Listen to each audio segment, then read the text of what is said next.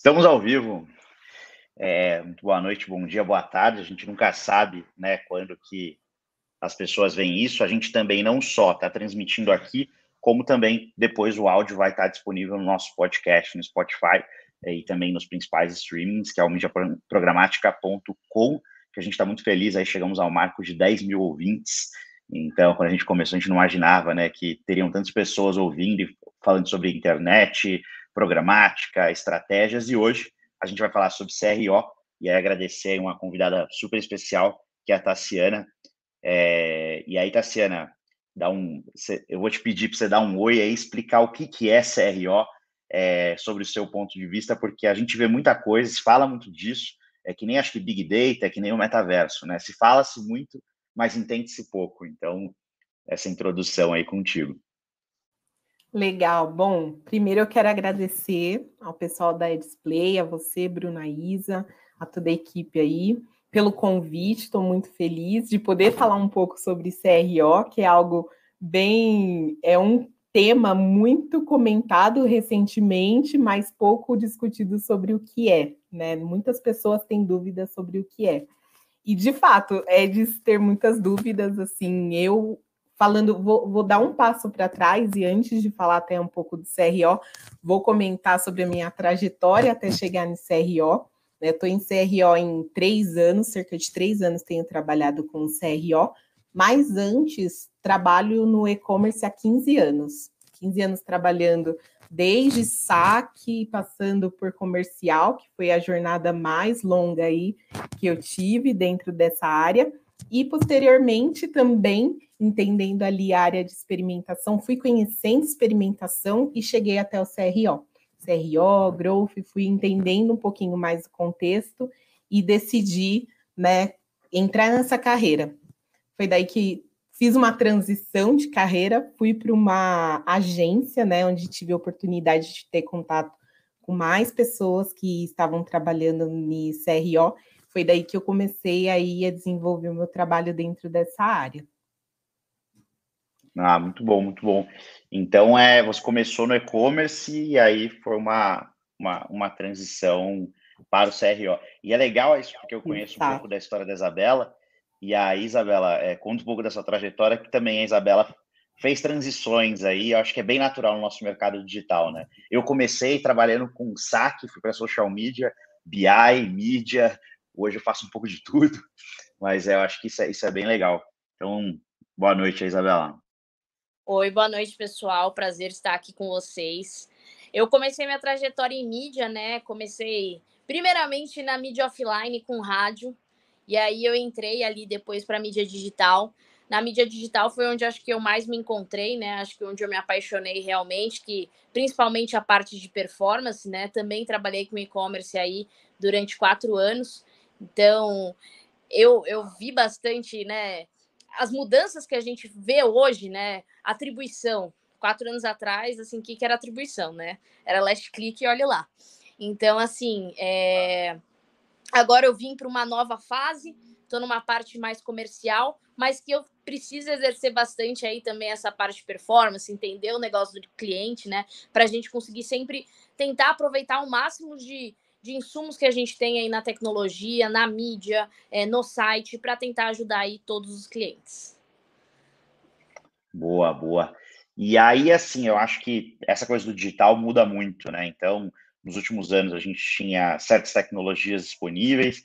Eu lembro quando a gente lá atrás olhava, sei lá, redes sociais, analisar um sentimento, então se o tweet é positivo, negativo e neutro era uma coisa que é o supra-sumo da análise né? Mas hoje a gente tem Google Analytics, tem Adobe Omniture, então assim, como que é, é tá sendo a sua rotina, assim, como hoje CRO, UX e uma pessoa que está no e-commerce, né? Você viu o e-commerce quando as pessoas falavam que dispositivos móveis iam ser o futuro, você viu o e-commerce onde dispositivos móveis são realidade e, e novos e-commerce que estão surgindo, live commerce, enfim, N coisas. Como que é o, o dia a dia, assim? Acordei, é, que, que acontece?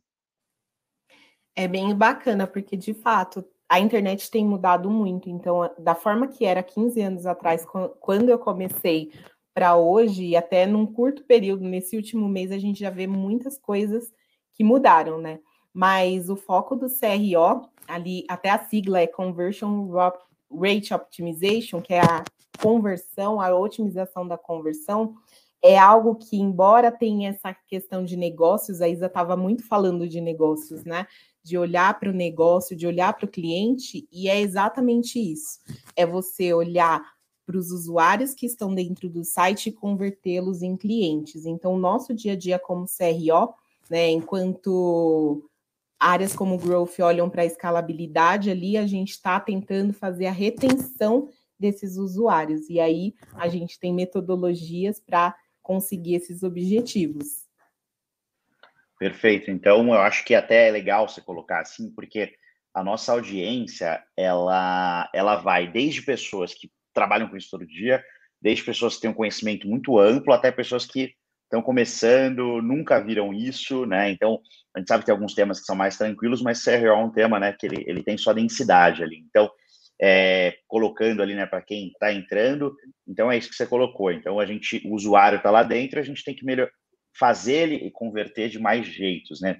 E uma coisa até que eu acho que é legal, que para quem está em e-commerce tá há muitos anos, né, isso já é muito normal, a gente sabe que a taxa de conversão de um e-commerce ela tende a ter um percentual em porcentagem muito baixo, né? É uma loja com 1% de conversão é um, é um hit, né? está falando de meio por cento, às vezes, claro, dependendo da categoria, dependendo da loja, isso vai variando, ticket médio, né? Mas tira 99, 98% de quem acessa um site não compra, né? Então, como que é esse achar esses sinais assim? A gente vai atrás de quem está na borda da piscina ali, tenta empurrar, como que você vai atrás desse usuário, né? Putz, até pensando no, no, ponto de vista de quem falou, pô, isso me parece uma coisa interessante, né? Como que é esse, essa linha de pensamento? É bacana até você comentar, né, da taxa de conversão brasileira. Ela é muito baixa, até comparado com a americana, que gira ali em 4%, 5%, enquanto a nossa está de 1% a 2%. É muito baixa taxa. E por conta disso, os investimentos, principalmente em mídia paga, acabam sendo muito altos para qualificar o lead ali. Sendo que a gente pode, com outros meios, e eu acredito que CRO entra aí muito para complementar e apoiar outras equipes, como de produtos, como de SEO, para qualificar aquele lead por experiência, por testes. Eu acredito que muita gente deva conhecer o CRO apenas pelo teste, pelos testes AB, pelos testes multivariados, mas isso é só uma parte do que o CRO faz. Né, de fato. Então, ele compreende toda a jornada ali do usuário junto com o X, é uma área que trabalha também muito complementar as outras áreas, tem muita intersecção ali. Então, a gente tem um viés muito de análise, então a gente tem relação com Web Analytics, com UX, a gente está numa tríade ali de copywriting, persuasão, economia da, da, do neuromarketing, então tudo, todas essas questões elas são muito frescas para a CRO, a gente acaba tendo que revisitá-las sempre para poder fazer a melhor estratégia para os usuários e para a gente trazer rentabilidade para o nosso negócio. Não, muito bom. E, e, isso é uma coisa interessante, porque a gente fala de percentuais pequenos, né, mas cuja variação tem um efeito brutal, né? Então, 1% de conversão numa loja que venda, vai, um milhão de reais por dia para ficar fácil a conta, se a gente aumenta para 1,25, eu estou falando de 250 mil reais por dia. Em 10 dias são 2,5 milhões, né? No mês a gente está falando de 7 milhões e meio. Então, assim, são valores muito grandes, né? Claro, vai depender do tamanho do porte do e-commerce, que uma pequena diferença ali ela acaba acontecendo, né? É, e aí, até, Isabela, você pô, teve um tempo de mídia aí longo, né? É, eu acho que isso que a, que, a, que a Tassiana colocou, ah, pô, é copywriting, é um pouco, né? É, são outra, é uma junção. Às vezes a resposta não está ali no, em colocar tráfego, né? Você que é uma pessoa de tráfego ali, mas as, ou em como colocar, como que, como que você via isso aí quando, quando mídia? E hoje nas estratégias, obviamente. Eu acho que assim, né, quando a gente fala da mídia, né, e fala principalmente na parte de performance, que se atrela muito ao CRO, é, eu acho que a gente tem diversas formas, né? Acho que o principal que todo mundo fala, ah, vamos fazer um teste AB. Não é tão simples assim, né? Eu acho que a gente, primeiramente, tem que pensar como que esse tráfego está chegando, como que está o connect rate desse meu tráfego, como que ele está engajando dentro.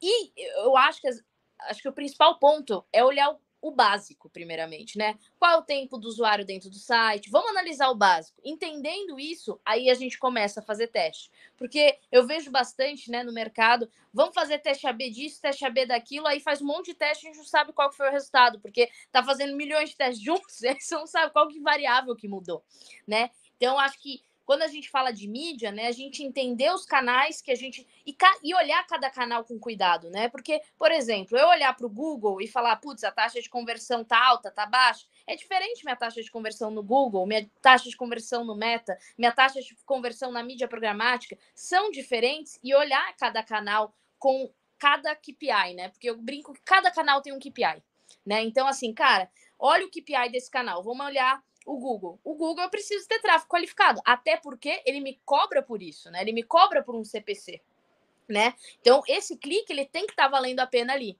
O Meta, a gente tem já mais objetivos, óbvio, o Google ele também tem, né, o, o YouTube, tem o display, mas olhando, né, na raiz ali quando a gente fala de performance, o tráfego. Quando a gente olha para o Meta, a gente tem também diversas formas e assim, o Meta ele tem uma variação de segmentações, na qual a gente também tem que olhar ali com cuidado, porque essas variações que vão fazer a nossa qualificação do tráfego. E aí, quando olha para a mídia programática, também entender quais são as estratégias que estão dando mais certo. A gente tem que entender qual que é o tráfego ali que a gente está buscando através é, de uma segmentação específica, através de uma estratégia específica. Então, acho que assim, quando a gente fala de mídia, é olhar com cuidado, começar pelo básico e aí fazendo essas mudanças. E nunca fazer essas mudanças de uma vez, de, de uma hora para outra. Porque aí pode ou dar muito certo, né? Aí eu acho que a chance de dar errado é muito maior, mas é, ou é, na grande maioria das vezes vai dar errado. Então, fazer essas alterações aí com cuidado. Não, legal. Acho que isso da, da mídia paga, é, você tem o que esperar de cada canal, né? Então, por exemplo, você falou do Google, né? É, o Google, vamos supor, eu vou pegar uma campanha 2,50 no CPC, um valor super razoável. Né? Aí 5% de CTR. Então, a cada mil impressões, eu vou ter 50 cliques. 50 vezes 2,50, eu fiz essa conta aqui, vai dar 125 reais. Eu estou pagando 125 reais no CPM. Né? Então, o mínimo que eu espero é um usuário muito qualificado, porque eu estou pregando para convertido, a pessoa já fez uma pesquisa, né? Então, até eu acho que tem essa questão de separar os canais. Até desculpa, tá? Se eu vi que você ia complementar aqui é, da Isabela, passar a bola para você. Tranquilo, imagina. Não, eu ia até comentar que a, que a, a Isa comentou, né? De fazer milhões de testes, e às vezes as pessoas acreditam, colocam como uma métrica de sucesso a quantidade e sai fazendo testes deliberadamente, porém esquecem que pode enviesar os resultados e de repente algo que você está achando fantástico, na verdade você não está olhando um número real, né? Então pode, em vez de qualificar, você está desqualificando, você não está vendo o número real e pode perder mais dinheiro. Verdade, verdade. Não, e até complemento. Acho que assim, eu, é, quando a gente fala de, de, de mídia, né? Muitas vezes, muitos, principalmente para quem está começando, né? Não vai lá e, e desce um caminhão de dinheiro, né? Nesse começo. Testa o básico e aí vai alterando as coisas, né? Então, principalmente quando a gente fala de e-commerce pequeno, porque assim, muitas vezes a gente vai, acha que tá tudo certo, e o problema, né, pode estar ali dentro do site, né? Às vezes não, não tá na mídia, às vezes o tráfego tá qualificado tal. Então, começar no básico, começar primeiro ali trabalhando um search, né, certinho, quando a gente fala de um e-commerce pequeno, trabalha certinho. Como que esse tráfego está chegando? Ah, a minha conversão está muito baixa. Tá, olhei Google, tá legal, e eu acho que, então, olha seu site, né? E até passo aí a palavra para a Tassi para entender um pouco como que é feita essa análise aí quando a gente fala de site, né? Acho que é que é bem precisa. Nossa, Show de bola. É exatamente isso. O que fazer quando você traz um tráfego qualificado? Porque às vezes a culpa recai sobre mídia. Ah, a culpa é a mídia que não está trazendo um tráfego qualificado. Né? Mas existem outras questões que podem fazer com que o usuário não converta, não vire um cliente. E é nisso que o CRO também vai atuar, né? Primeira questão de todas é olhando a jornada, então tem, tem muito esse viés analítico quantitativo de estar ali junto ao Google Analytics, entendendo quais são os abandonos é, por etapa, então mapear a jornada do usuário primeiramente, entender ali as dores, quais são as dores que ele está tendo com relação ao site, o que pode ser melhorado, quais são os pontos de fricção, é entender de fato o comportamento e aí entendendo de cada origem, de porque cada usuário é um usuário, cada pessoa é diferente, então compreendendo ali as necessidades para criar motivadores para que converta ali é, esse público que está acessando o site, né? Então, não é somente justificar com um lead desqualificado, mas entender um pouquinho mais a fundo o porquê que ele está desqualificado, né? Entender o que a gente pode fazer para reverter, né? No caso, eu acho que o CRO consegue, né, ajudar muito nesse sentido é, de juntar todas essas skills aí de UX, de Web Analytics, para trazer hipóteses que possam melhorar aí a experiência do usuário. Isso que você acho colocou de hipótese, acho que é muito legal, porque é, nunca é eu acho que, né? Assim, a gente tem uma hipótese, né? A gente não tem uma certeza, então a gente testa essa hipótese, vê se ela é válida ou não, e às vezes ela funciona, né? Então, e às vezes eu acho que isso também vai muito de como o usuário se comporta, né? No mundo real, se a gente falasse que a gente ia pegar todo mundo que entrasse numa loja física, seguisse essa pessoa durante a compra dela, atrás dela e ficasse anotando, a pessoa ia se sentir um pouco incomodada, né? Porque é uma coisa um pouco esquisita. Mas no mundo digital isso acontece, né? Todo usuário tem todas as suas ações mapeadas e registradas, desde que o site esteja com seu analytics bem configurado, né? Isso é uma coisa também importante, né? O software não funciona sozinho ali. É, mas você consegue olhar isso, criar hipóteses e testar hipóteses. E até isso que você colocou, trazer aqui um caso aqui de um amigo recente, e eu acho que é legal, assim, acho que até para a gente exercitar aqui, é, ele tem um negócio né, familiar, é um negócio que está começando agora, já trabalha no nosso mercado, mas numa parte mais comercial, então não aqui né, na, nessa parte que a gente está falando. E recentemente ele subiu um site, o produto é bom, o site é legal, sabe? Tá tudo bem registradinho, bem conectado, meio de pagamento, mas tem duas questões. Uma questão assim, é que você tem uma campanha que é nova, então você não tem muitos sinais, você não tem muita coisa ali, está ajustando algumas coisas nessa campanha, e você tem uma marca que ainda é desconhecida, né? Então, se ela ainda é desconhecida, você tem, tem o fator ali do cliente entrar, né, e não comprar. E nesse, nesse atual momento, né, a gente há dois dias ali três, cinco dias, a primeira semana de campanha full, é, a gente teve algumas visitas, alguns cliques, mas ainda não tivemos nenhuma venda, né? E aí a gente pensou, putz, a gente tem que investigar, então, o que, a gente pode fazer para tentar trazer essa venda? O que, vocês fariam numa situação dessa, assim? É, então, uma, pô, sou uma loja, estou começando, que acho que é o problema da loja que estou começando, mas é o problema do grande também para aumentar a conversão, para garantir que a Black seja boa mesmo, para N coisas. Né? Só muda, só muda o valor, né? Sim, com certeza. Eu acho que nesse cenário é até uma questão de incerteza, traria incerteza para o usuário de comprar num site que ele ainda não conhece. Né? Tem as questões de prova social que são muito importantes nesse sentido, também de demonstrar autoridade. Então, de repente, dependendo do segmento, colocar ali é, comentários de pessoas né, que, que falem sobre o serviço, sobre o produto, colocar também ali uma área, se for um e-commerce, por exemplo, de venda, colocar opiniões de outros compradores a respeito do produto, porque de repente não é tanto a marca, mas o produto também que pode gerar ali uma incerteza para o usuário. Então, utilizar desses meios também é, estar em contato com o usuário, né? Eu gosto muito da economia do obrigado, tem um livro sobre isso. Você manter um relacionamento você aquecer aquele lead para que ele esteja pronto para compra. Então, acredito que eu iniciaria também por essas questões, tentando trazer uma landing page voltada para esses pontos de, de dúvida ou de incerteza que o usuário tenha.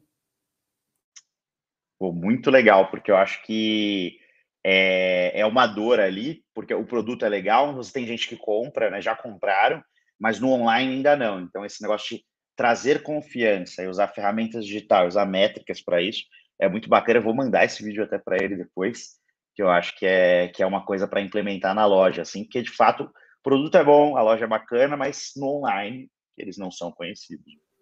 Até tem outro ponto também que eu acho que é um ponto bem importante. E assim, no CRO a gente também fala dos low hang fruits, que estão as frutas que estão na mão. E são coisas assim, para quem não tem nenhum plano de CRO, nunca implementou nada, existem coisas básicas que podem ser feitas. E coisas como é, informar que o site é 100% seguro, as pessoas têm esse tipo de preocupação em fornecer os seus dados em algo que não tem segurança. Então, colocar de repente se tem selos de segurança, quais os parceiros ali no footer, é uma prática que as pessoas colocam. Quanto mais à vista estiver, né, pensando na questão da área de visão do usuário, melhor para reduzir a incerteza. Então, são, são aspectos bem simples que às vezes parece que não vão poder dar frutos, mas de fato eles podem fazer toda a diferença. Perfeito. Acho que política de reembolso também, acho que dá uma garantia, né? Fala, olha, se você não gostar do produto, claro, com base nas regras, ele né, não vai voltar o produto todo chutado. Se não gostar do produto, você pode devolver em X dias. Então, acho que ter essa uma política de reembolso legal. Eles têm um negócio legal se colocando que eles, eles têm um frete grátis na região da cidade deles, que eles mesmos cuidam da entrega. Então, essa política de reembolso, eles podem muito fazer, ou podem, no momento da entrega, passar ainda mais confiança, né? Foi alguém do time da marca entregar, então é um negócio Exatamente. Que... Tem, tem um, uma das análises aí, é um dos do, de uns sites que tem propriamente voltado a análises para a CRO MacLabs, eles têm uma conta ali da conversão e eles falam sobre motivações e fricção. E tem essas questões da gente entender do nosso usuário quais são as dores que ele tem, como nós podemos melhorar nossa proposta de valor, né? Então, são coisas assim que são básicas em qualquer negócio que às vezes a gente não se atenta a comunicar imediatamente, igual você falou. Ele tem o frete para a região dele, matador comunica na primeira dobra em todos os lugares para todas as pessoas, porque é um diferencial, é um motivador, Total. vai ser importante, né? E é um produto é, grande, pesado, frete grátis não é tão comum, né? Claro, os grandes players eles conseguem, né, com o mínimo, obviamente, de compra, mas eu acho que é pô, bem, bem legal e eu acho que quando você traz isso, né, a gente falou, a gente pensa em CRO, a gente pensa em digital analytics, a gente pensa em número, o teste AB, né, famigerado teste AB, mas é muito mais que isso, às vezes é entender comportamento, é um selo, é, é, é, é você se colocar ali no, no, sapato do cliente ali e talvez né, fazer essa, essa outra. E, e até uma coisa, eu acho que a, a Isabela trabalhou bastante tempo com cashback, com afiliado, com esse mercado, e eu acho que tem uma coisa muito maluca, assim, que a gente vê as inputs, a taxa de conversão né, do, do cashback ou do afiliado, é, que é o cara de cashback, está em, sei lá, 10%. Você fala, caramba, né? Mas nem, se você se colocar no, no assento cliente, você não, você não começa a falar assim, você entra no site do cashback, vê como que tá com cashback bom, fala, pô, essa loja está com cashback bom, vou arranjar alguma coisa para comprar. Normalmente você decide o que você vai comprar e vê se tem cashback, né? Se você é um usuário de cashback. Então, é, eu acho que você pensar além do número, assim, é um negócio é, importante, né? E, e aí, assim, até uma coisa, a gente tem uma, uma parte de, de ciência da, da cabeça, de como as pessoas pensam, né? E aí, antes, né, a gente até comentou sobre a questão de neurociência e CRO. Então, como que, como que essas coisas se conversam ali no fim do dia? Não, primeiro eu quero dizer que tem uma live, eu vou fazer até a propaganda da Display com o Edu, que tem uma, uma expert no assunto falando sobre é incrível essa é neuromarketing. É, é incrível assistir. É, tem tudo a ver, porque a, a, lógica do consumo ela é diferente, né? Cada pessoa é, tem os seus processos mentais ali, a gente acaba tendo que ter conhecimento. Não é uma área que o CRO precisa ter um embasamento técnico profundo, mas que é um diferencial que com certeza vai acabar auxiliando ali no momento de fazer uma copy, de trazer uma nova ideia. Então, são questões que ajudam bastante. É, tem uma questão, deixa eu tentar trabalhar com exemplos que também é bem bacana. A gente fez testes em, uma, em um do, dos locais que eu trabalhei, fizemos testes com posicionamentos de imagens e de informações sobre os valores do produto, porque nossa hipótese era que não estava ficando muito claro é, os benefícios e as formas com que o usuário poderia ali estar tá fazendo a, o pagamento. Então, nós mudamos algum, de acordo com, com os processos ali, a gente gosta de discutir bastante sobre neuromarketing. Então, nós fomos ajustando, trazendo nesse contexto os banners. A gente fez testes e foi o vencedor. Então, não só isso, eu dei um exemplo simples, mas pode ser levado para muitas outras coisas que podem estar auxiliando ali, em, desde como posicionar uma informação, em o que nós podemos trazer de imagens, então ajuda bastante também ter esse conhecimento na área de neuromarketing é, CRO. Eu brinco bastante que eu acho que um dos principais gatilhos que eu que, que mais me pegam na neurociência é quando você que eu vou fazer aquela comprinha de uma, principalmente roupa, é, sapato, acho que funciona muito, é tipo, só restam duas unidades, né? Então usar escassez para conversão. E a, gente, e a gente sabe, quem trabalha com isso sabe que não restam duas unidades, provavelmente tem mais, né? Mas trabalhar a escassez. Até né? restam, né? Mas elas vão ser é. repostas daqui a dois, três dias, tá tudo bem. Ou tá acabando, né? É um cronômetro ali que fica rodando no site, que a gente sabe que ele vai zerar e continuar, né? Mas assim, isso são técnicas da neurociência, né? Da escassez para o usuário, né? Porque aí ele fala, putz, se eu não comprar agora, eu não tenho mais. Então, acho que também são técnicas aí que são bastante usadas aí no e-commerce, que é um dos principais exemplos que eu consigo elencar aqui também. Não, isso é legal, a escassez, até por, até por remarcação de preço, né? Esses dias na Black Friday eu estava obcecado por um produto. E aí na Black Friday o produto baixou de preço. E aí eu falei, vou, não vou, vou, não vou. E eu falei, vou comprar. No que eu entrei na página, ele tinha sido remarcado e ele estava no outro preço eu me controlei. Assim, eu falei, não, Bruno, para, você trabalha com isso, cara, não faz isso. Mas eu já estava com ele no carrinho, já. Eu já estava quase levando ele pelo dobro do preço que estava há horas atrás. E aí eu esperei, falei, não, final de mês todo mundo tem que bater meta. E aí, na, na virada dita e feita, ele voltou para o preço que eu queria.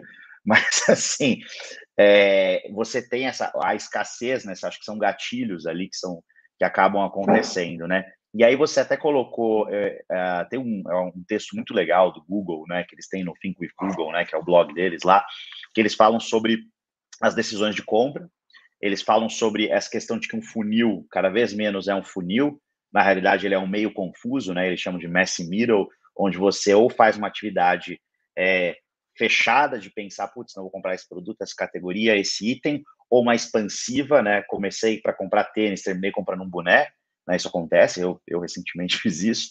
Então, assim, ou você expande, né? Mas é, ele fala sobre alguns gatilhos, né? E eu acho que vocês falaram alguns deles, né? Então, é, o viés de escassez que a Isabela trouxe, né? Que é essa coisa né, da, da escassez. E a Tassiana trouxe a, o, acho que a confirmação social, né? Que é quando outras pessoas que você nem conhece confirmam que aquilo é bom ou falam que aquilo é ruim. Né? Então, essa confirmação social para a gente é muito importante. É, e também, né, tem assim, eles falam o poder do gratuito, né? Então, um frete grátis, né? E também tem uma coisa que, que eu fiquei, eu não sei se é a tradução do Google, mas foi o que mais me intrigou, porque era uma palavra pouco usual, mas um dos seis vieses, né, que eles colocavam, chamava análises heurísticas, que diz o quê? Que as pessoas leem textos curtos e que esses textos curtos já fazem ela mentalizar ali alguma coisa sobre aquele produto, entender o produto e ir para a compra. E você explicar muito, claro, se tem um conteúdo mais denso, legal para o usuário que quer ir no denso, mas que a maioria das pessoas às vezes fazem análise. Como que é isso, assim? Como que vocês veem isso? É uma coisa que eu acho que está bastante associada ao, ao trabalho aí que vocês fazem. Bacana. Primeiro você estava falando do preço, eu lembrei de outro gatilho que é o da ancoragem, né? De colocar um preço base ali e aí a, o usuário ter condições de entender também o benefício que ele está tendo, né? Bem bacana isso. E até uma questão da Black Friday, só voltando um pouco, é entender também as frustrações do usuário em, também em ver muitas vezes preços serem trocados durante, né? Uma, uma prática que não é, é judicialmente ela é, é a empresa pode ser é notificada quanto a isso, né? 60 dias antes não pode fazer remarcação de preço. Isso da, da, gera... da Black. Exato, porque gera também, né, uma questão de tô levando e, e foi um, um, um, muitas vezes que eu apliquei pesquisas quanto a isso sobre identificar quais eram os pontos de dores dos usuários durante a Black Friday, era falar que, ah, mas Black Friday no Brasil é Black Fraud, né? Então tem esse metade aspecto. do dobro, né? Metade do dobro, exatamente.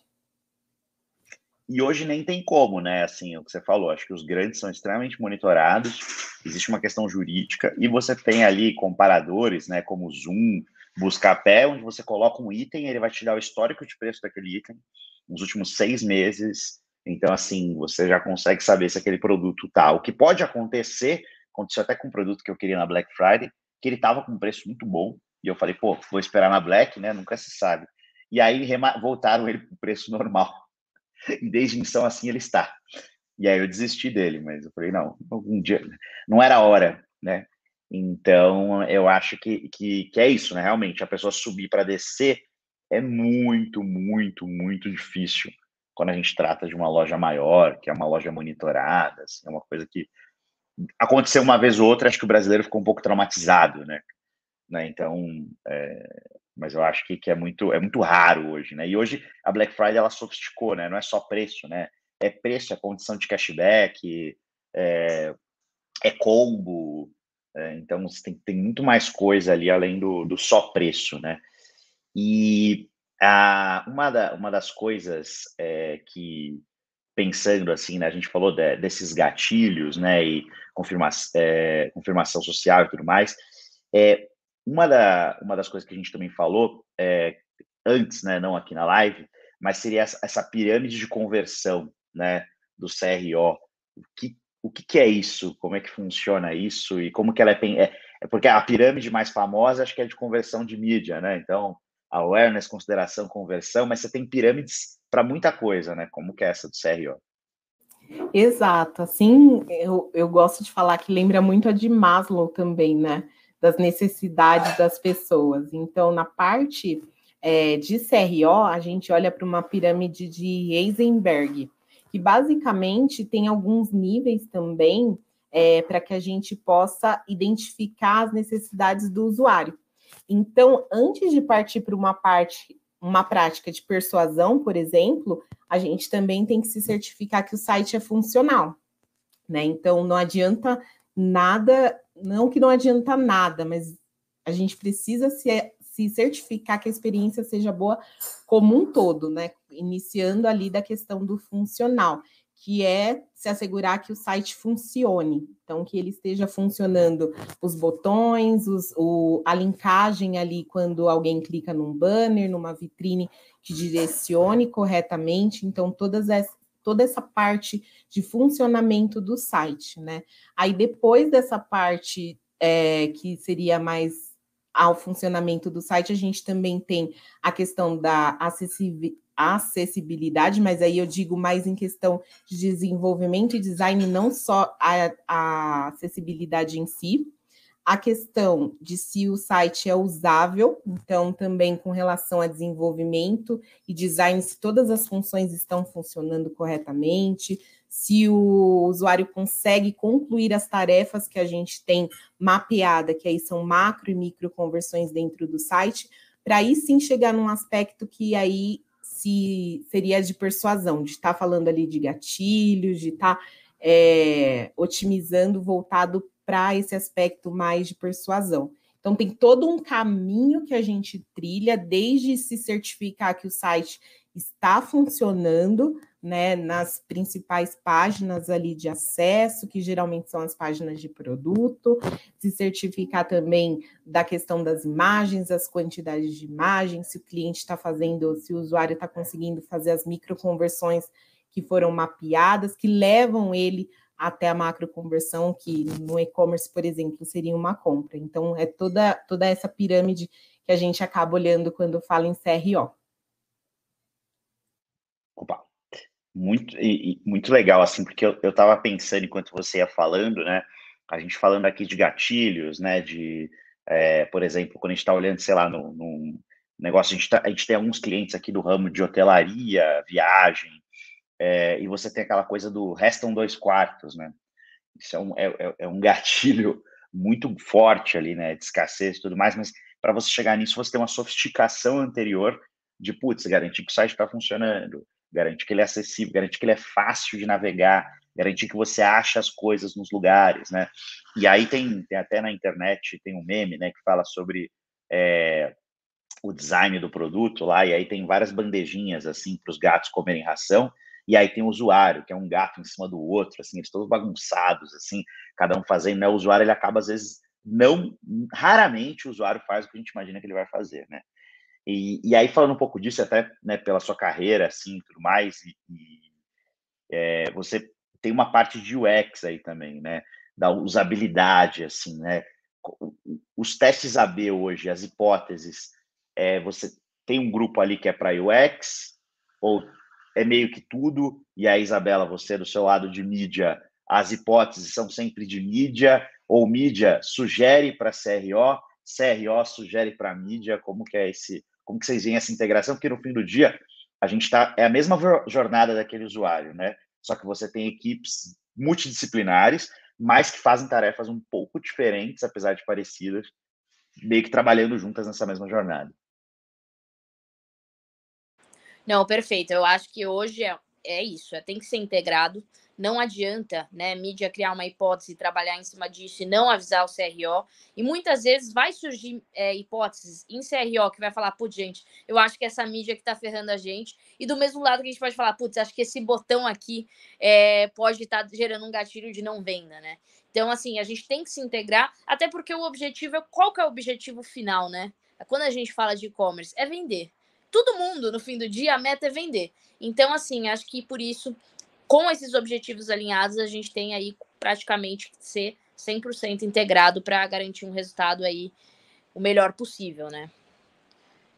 E aí, Tassi, acho que não sei se você concorda, e eu acho que eu até queria saber, assim, principalmente porque eu nunca trabalhei diretamente com uma pessoa de CRO, o que que vem bastante de mídia e o que que vocês veem aí de hipóteses que surgem também do time de vocês para a mídia?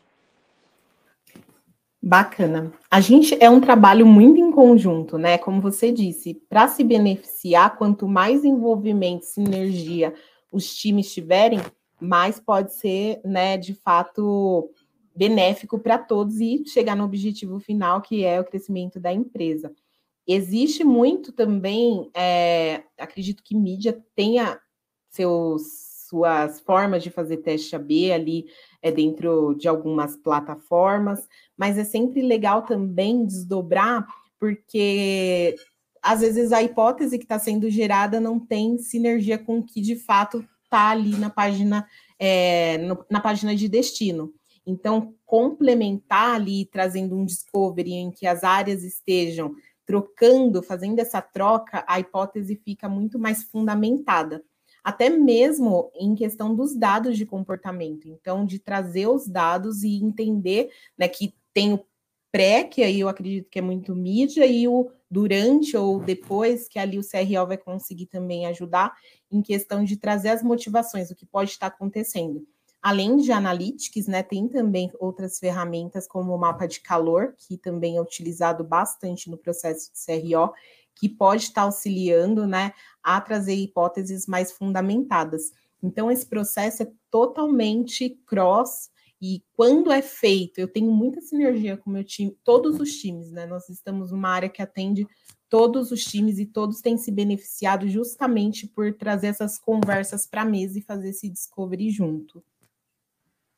Não, e você acabou falando aí de dados comportamentais e me deu uma deixa aqui que eu estava pensando nisso antes da gente entrar na live, que hoje, né, a gente tem aí uma ferramenta que eu acho que é uma das principais, até a display aí tem dentro da dentro da dos nossos projetos, né, que são as DMPs, as CDPs, na qual a gente consegue fazer análise desse usuário, né? Consegue entender o que, que esse usuário está pensando dentro do site de uma forma bem mais detalhada, né? Entender como que foi feita a compra dele, qual foi o produto, que, qual é o interesse desse cara. Então, muitas vezes a gente consegue desenhar ali diversos grupos de usuário e impactar ele com artes que façam mais sentido, por exemplo, quando a gente fala em mídia, né? Faz mais sentido eu pegar e falar, putz, será que é, eu impactar um cara que comprou roupa com tênis é legal? Não, já volto com ele com roupa. Ou às vezes eu posso falar, complete seu, seu look, né? Posso já entrar numa outra pegada, fazer um upsell.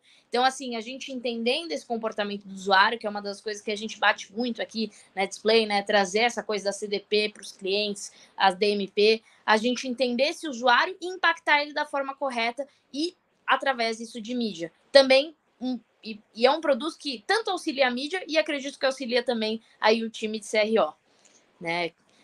Então, acho que é bem. Você transforma o, é, o dado em um dado acionável, né? Eu acho que isso é uma coisa legal da, da mídia, né? E, e, ou de ferramentas ali que você vai usar a hipótese, né? E do CRO. E até legal que subiu aqui a pergunta da Priscila, né? CRO, uma estratégia para mídia programática. É, até é, colocar aqui para vocês, porque eu acho que assim, a gente falou de automação, né? Automação você pode ter em CRO, pode ter na mídia programática. A gente falou sobre escalabilidade, né? Soluções ali que podem acontecer sozinhas. Eu acho que em ambos os caminhos aqui a gente tem isso. A gente falou sobre entender jornada de usuário, né? Entender jornada do usuário, né? A gente tem, tem muito isso. É, e também a gente falou sobre acionar essa hipótese uma vez que a gente entendeu que esse comportamento funciona, né? Porque você tem, tem várias historinhas clássicas no mercado, né? Uma das histórias clássicas, por exemplo, é do Facebook, o grande case de growth quando eles começaram, era que eles perceberam que se a pessoa adicionasse, né? É, foi até um indiano que teve esse insight, que se eles adicionassem 10 amigos na primeira semana que a pessoa entrasse na rede, ela ficaria muito tempo na rede. Era o dado que eles tinham. Então, quando você entrava e abria sua conta, eles forçavam a barra para você ter pelo menos 10 amigos. O LinkedIn, né, perfis completos, são perfis de pessoas que usam mais. Você abre uma conta do LinkedIn, o LinkedIn fica lá te martelando para você ter um perfil campeão, né? Tem que ter foto, tem que ter descrição, tem que ter currículo, tem que ter. E aí você entra naquela rede. E no e-commerce não é diferente, né? A gente quer que o usuário visite páginas de produto, porque a gente sabe que ele vai ter mais chance. Quem, quem montou carrinho tem mais chance. Quem entrou em processo de pagamento tem mais chance. Então, aproveitando essa oportunidade aqui de programática e CRO na mesma mesa, CRO pode ser uma estratégia de programática? Como que isso se conversa? Eu acho que, com certeza, né? Quando eu já coloco aqui a questão da CDP, da, da gente entender o usuário, é, que assim, como, como a Tassi disse, né? O CRO conversa com diversas áreas, né? Então, assim, ele tem diversas pontas, diversas vertentes. Na vertente, quando ele se cruza com mídia, 100% a gente consegue trabalhar dentro de mídia programática. Tanto na otimização desse usuário, que já está sendo, que é um usuário first party, né? É um usuário já próprio, né, do cliente, a gente consegue entender a trajetória que ele teve ali no site, impactar ele. E aí, até pensando aqui mais para frente, né? Putz, mas será que eu consigo. Que banner eu posso usar é, para impactar esse usuário, né? Qual que é o melhor banner? A gente pode fazer a estratégia de DCO, né? Que é o Dynamic Criativo, o dinâmico criativo, criativo dinâmico, né? Então, assim, eu acho que quando a gente olha para esse tipo de estratégia em mídia, ele entra 100%, né? E, e, ele entra em outras frentes também, na hora do criativo. Então, o time pode ajudar a gente a pensar em estratégias de como trabalhar esse criativo até desse, ó, para entregar no melhor criativo possível para aquele usuário. E se eu queria entender aí um pouquinho, fala você aí do seu lado. Eu nunca trabalhei num projeto diretamente com mídia programática, mas eu acredito muito, eu concordo, na verdade, com o que você disse. Eu acho que faz total sentido aí onde a gente pode complementar também um aspecto aí mais voltado para a mídia programática. É até uma, uma coisa legal, a gente tem né, alguns cases aqui, né? E o legal da programática é que você consegue fazer, automatizar o processo, então você consegue comprar em tempo real, então você consegue muito rapidamente imprimir um banner. Então, enquanto está carregando, sei lá, o wall, eu consigo entender quem é aquele usuário, bater no nosso algoritmo e carregar o banner enquanto a página carrega, numa fração de segundos, né? E isso permite que a gente consiga, por exemplo, putz, RO é um insight, que aquele público prefere uma mensagem específica, eu a jornada inteira tá com aquela mensagem específica, inclusive no site, né? Ou garantir que, por exemplo, quando eu estou acionando alguma página específica, ela mande uma informação e eu mude esse banner, né? E essa questão de hipóteses, até eu lembrei, tem um case que a gente fez para uma é um dos maiores aí, acho que é o de fabricantes de chuveiros elétricos do Brasil. Mas quando a gente fala de chuveiro elétrico, vem um nome na cabeça, são eles. E eles tinham lançado duas duchas, né? Uma ducha quente, uma ducha fria. É, só que o Brasil, assim, hoje, é, putz, eu, eu tava no Rio, tava um calor do caramba, aí eu vim para cá, calor, aí de repente tá um baita num frio, então você tem esse dinamismo, assim, em algumas cidades, muito absurdo, né? É, então a gente não sabia, é, putz, eu vou fazer uma semana de campanha da fria, depois faço uma da quente, né? Então a gente plugou dados do clima-tempo, e em tempo real a gente puxava esse dado, de acordo com a temperatura naquela região que o usuário ia ver o banner, a gente acionava um criativo ou outro. Né? Por quê? Qual foi a hipótese? A hipótese, e aí acho que é um trabalho que vem né, com o time de CRO, era que pelo menos acho que 60%, 70% das pessoas olham a, tempo, a, previsão do tempo todos os dias. É uma coisa que as pessoas elas, elas fazem isso. Né? Até porque isso influencia a gente, né? Sair sem casaco, sair com, sair sem guarda-chuva, são coisas ali que dão ter um impacto no seu dia. Né? Ainda mais São Paulo, que tem as quatro estações no mesmo dia. Né? Então, a, a gente usou esse insight, acionou ele com a mídia então, acho que esse casamento ali ele é muito legal e poucas mídias a gente consegue fazer isso, né? Na busca, eu dependo como a busca seja feita, né? É, em redes sociais, eu tenho uma limitação desse dinamismo, né? Você tem N coisas muito positivas, mas você não consegue ficar trocando banner é, com, com esse dinamismo, né? Então, acho que tem essa, essa, essa liga, assim, que, que se coloca. É, uma coisa que, aí, completamente, assim, para a gente né, pensar, é, muito se fala, né? Até ontem eu estava num evento e estava se falando de metaverso e tudo mais, e a gente fala desses mundos virtuais, né? E, e hoje, quando a gente fala de um site, cada vez mais, assim, um site, em teoria, um e-commerce, não é tão complexo, né? Você tem uma homepage, né? Uma simplificação grande. Você tem uma página de categoria, você tem uma página de produto, você tem uma página de carrinho, tem uma página de pagamento, tem uma página de order receiver, né? Valeu, ó, deu tudo certo, página de sucesso. E isso já gera uma infinidade de combinações possíveis, de localização de botão, de estratégia de preço, tudo mais. Quando a gente fala de um mundo virtual, que é a proposta do metaverso, né? O metaverso ainda é pequeno, né? 6% dos brasileiros estão usando algum tipo de metaverso. Você fala, pô, 6% não é ninguém. Só que 6% num país que tem a quantidade de habitantes que a gente tem, são mais ou menos umas 5 milhões de pessoas. Então é bastante gente já. Como que vocês veem isso? É um, é um grande surto coletivo? é, não, o que a gente está pensando aqui vai tornar uma escala muito absurda nos próximos anos, né? Então, extrapolando um pouco o mundo do e-commerce, assim, fazendo exercício de futurologia, o que, que vocês acham que vem por aí? Cara, é, eu confesso que para mim é um negócio meio medo, inicialmente, né? Porque eu acho que a gente está perdendo né, essa questão do contato social, né? Acho que tá mudando bastante isso, né? Acho que até a novela das nove aí, eu sou uma noveleira de plantão até, ela tá batendo muito nisso, até de um jeito meio brega, mas ela tá batendo nisso, né? O que se tornará as relações, de certa forma, né? As relações sociais. Mas, assim, ao mesmo tempo que a minha mente acredita ser um surto coletivo, é, um amigo meu bem próximo, assim, ele é um cara que ele comprou praticamente todos os domínios de Ethereum no metaverso. E ele pagou, sei lá, 100 dólares em cada e foi comprando um monte. E assim, deu três meses que a gente teve essa conversa. Ele, ele me chegou e falou esses dias assim: Cara, isso não sabe. Me ofere... Ele pagou 100 dólares. Me ofereceram 1.500 dólares e eu não vou vender. Então, assim, é, eu acredito que né, a gente tá, ainda não está pronto, até porque, se você for pensar na região do Brasil, tem muitas cidades ainda que não chegou à internet, né? Assim, tem lugares ali que não tem saneamento básico, né? Então, a internet TV tem, a rádio tem, mas a internet ainda é uma coisa um pouco precária. Né? Então, assim, virar essa chave de uma hora para outra, acredito que não é. Do mesmo jeito que veio o Bitcoin. Quando a gente olha 20 anos atrás, nossa, isso daí vai dar errado, vai dar errado. Quisera eu ter comprado. Então, assim, é, eu acredito que sim, é um futuro, mas não é um futuro daqui um ano, daqui dois anos. Eu acredito que é um futuro ainda que vai demorar seus 15 anos para realmente trabalhar do jeito que o metaverso pretende trabalhar.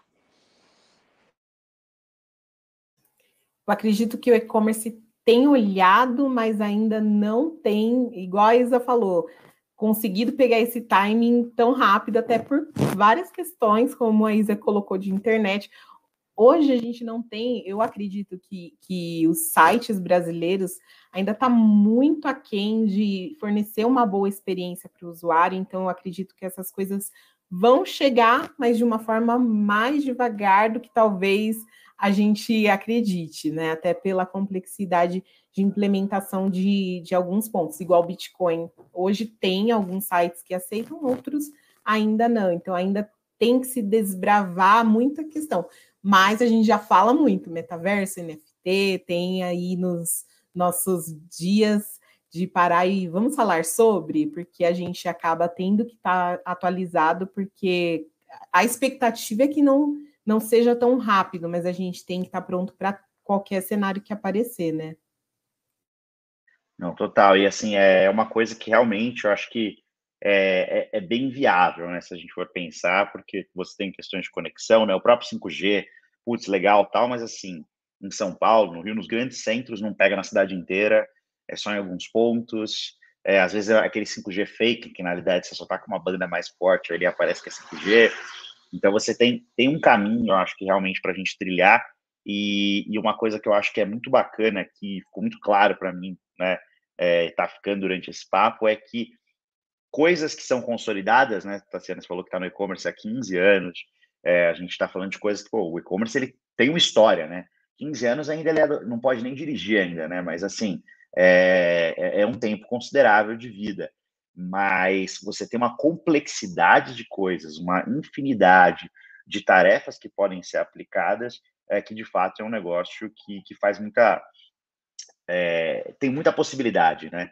E aí eu queria perguntar para vocês, assim, muita gente olha, né, e vê depois, ou tá ouvindo, né, é quando a gente transmitir aqui no Spotify, ou vai ver depois, né, e, e vai cair nesse vídeo, assim, putz, eu quero trabalhar nesse mercado. É, se vocês voltassem aí 15 anos, Abela, não sei quantos anos atrás, ali falassem, putz, é, o que eu faria para hoje fazer o que eu faço, né? Se eu pudesse me dar uma dica ali para a pessoa que está começando hoje, quer entrar nesse mercado. Bom, eu acredito para que quem quer entrar na área de CRO é pessoas que gostem aí de ter um foco multitarefas, né? A gente acaba tendo muito conhecimento, então você acaba sendo né, um pouco tendo habilidades aí de várias, vários tipos. Então, se você é curioso, eu acredito que é algo que já beneficia muito, porque é algo que você acaba tendo que desbravar muita coisa, né? Existem muitas literaturas em inglês, mas também hoje em dia tem crescido muito aí é, cursos de CRO, tem crescido a questão de comunidades, né? Já vou aproveitar e falar que também eu tenho uma comunidade. Quem tiver interesse pode me procurar, que a gente está super aberto e essa comunidade já tem nomes super bacanas, assim, não só de CRO, mas pessoas de web analytics, para ver que de fato é algo muito multitarefas ali. Então a gente troca muito, muito, muitas ideias com relação a vários pontos, porque de fato a gente utiliza muitos. Então, acredito que a pesquisa por bons conteúdos que hoje existem né, na, no YouTube, existem também aí no Google, é procurar pessoas no LinkedIn que trabalhem com isso, porque já existem muitas pessoas que trabalham e vagas também, oportunidades que estão sendo abertas. Então, acredito que buscar esse conhecimento, bater um papo com pessoas que já trabalham na área, tirar suas dúvidas, entender também que cada contexto de empresa vai ser um tipo de CRO. O CRO ele é muito diferente, de repente, até em qual empresa você está pelo, pela estrutura. Muitas vezes você está num time de growth, ou de marketing, ou de produtos. Então tem que também pesquisar bastante, ver o que de fato a pessoa espera e se está aderente ao que, que pode proporcionar essa área para ela. Muito bom. Acho que essa questão que você colocou da multidisciplinaridade é realmente é um fato. Eu estava até antes da gente conversar aqui lendo um pouco e, e aí eu vi uma pessoa falando que, ah, que tinha carreira em T, né? O, onde você tem né, uma skill ali e outras, mas que para o CRO você precisa de uma carreira em chave, né? Em uma key, key shaped, né? Que seria você tem aqui, você tem várias barras para baixo de disciplinas que algumas você sabe mais, você tem uma profundidade maior, outras você tem noção, né? E, e, isso que você colocou também, uh, de os tipos de trabalhos em empresas mudarem, né? O que você vai trabalhar, você trabalhando na mesma área, né? Quem trabalha com mídia, mas trabalha na display com programática, tem um, um cotidiano completamente diferente. Quem trabalha com mídia digital de Google, quem trabalha com mídia offline, mas é mídia, né? É, ou CRO que colocou de produto, ou de empresa, ou de growth. A gente tem um projeto aqui dentro né, que chama DisplayX, que é uma plataforma é, que ela é focada no PME para ele poder comprar sozinho a própria mídia. E lá a gente olha muito usabilidade, a gente olha por que, que a pessoa no mapa de calor está com o mouse mais para a direita. Então, porque é um produto, né? Ele depende muito disso. Então, realmente muda muito, né? Como, como você coloca. E até da comunidade que você colocou, né? E, e que você é, é, essa sua comunidade, que tem bastante gente, até pedir depois para você colocar aí o, o, o link para a gente subir aqui, deixar na descrição, subir na descrição do Spotify, porque eu acho que é muito legal, né? Como a Aquiles colocou também, subiu aqui a questão de certificação online, gratuito, tem muita coisa disponível, né? É, então, eu acho que a gente também tem uma escola, putz, passam mais ou menos uns mil alunos por mês por lá, tudo de graça. Então, eu acho que assim, é, tem, tem muita coisa, né, para quem quer. Acho que há 15 anos atrás, eu comecei mais ou menos por aí também, era um pouco diferente, não tinha nada, o que tinha era inglês, inglês tinha que batalhar para achar, ninguém, você brincava de tentar acertar as coisas, porque já que não tinha ninguém ensinando, então vamos ver o que, dá. É, então acho que hoje o cenário é bem mais legal. E você, Isabela, o que, que você acha? Cara, eu acho que assim, eu olhando para trás, acho que uma das principais coisas é estudar, é ir atrás das informações, né? Hoje a gente tem uma facilidade chamada Google, que assim, o que você digitar lá vai ter a resposta.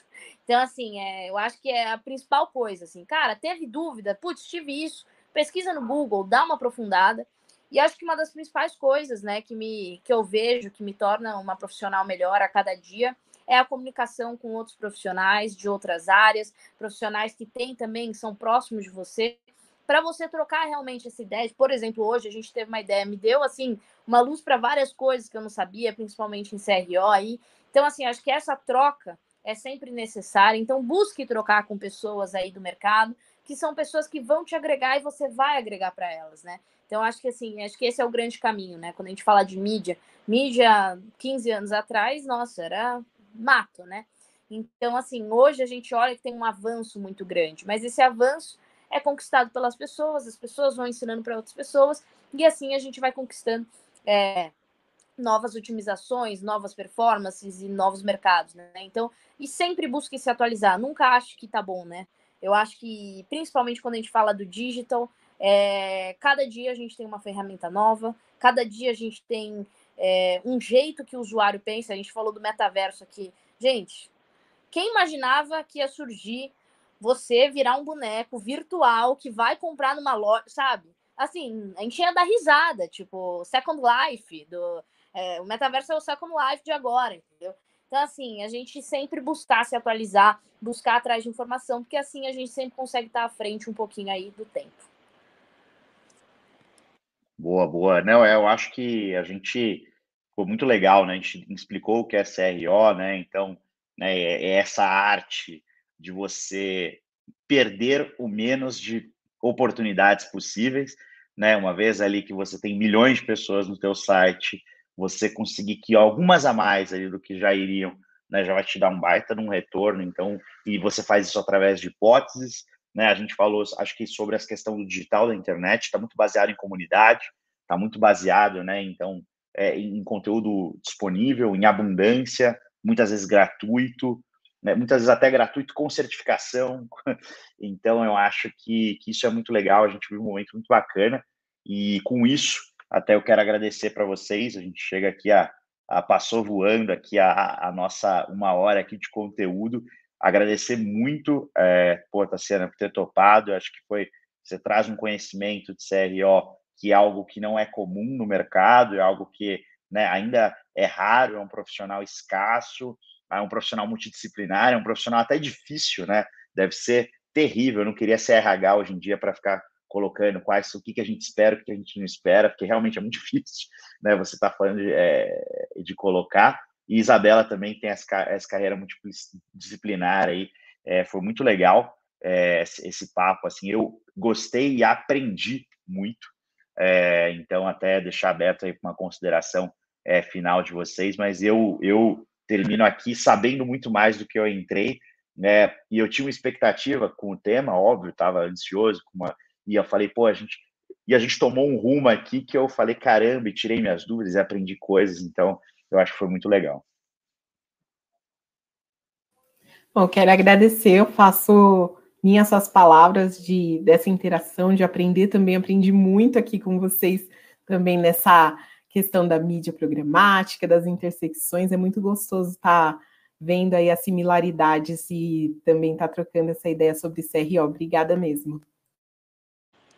Gostaria de agradecer também é, a Tássia, ao Bruno, a Display. Acho que continuar, quanto mais a gente promover esse conteúdo, a gente mais vai educar o mercado e, consequentemente, aí atingir né, que as pessoas saibam mais e a gente consiga realmente evoluir e-commerce para o Brasil, né? Então é isso, gente. Obrigada. Isso aí, pessoal. Valeu. Não deixam de seguir a Display nas redes sociais. Então, estamos aqui no YouTube, estamos no Spotify, é, estamos também em outros streamings de sua preferência, é, também no Instagram, no LinkedIn. Então, é, a gente está sempre com conteúdo, sempre tentando trazer gente bacana do mercado para conversar.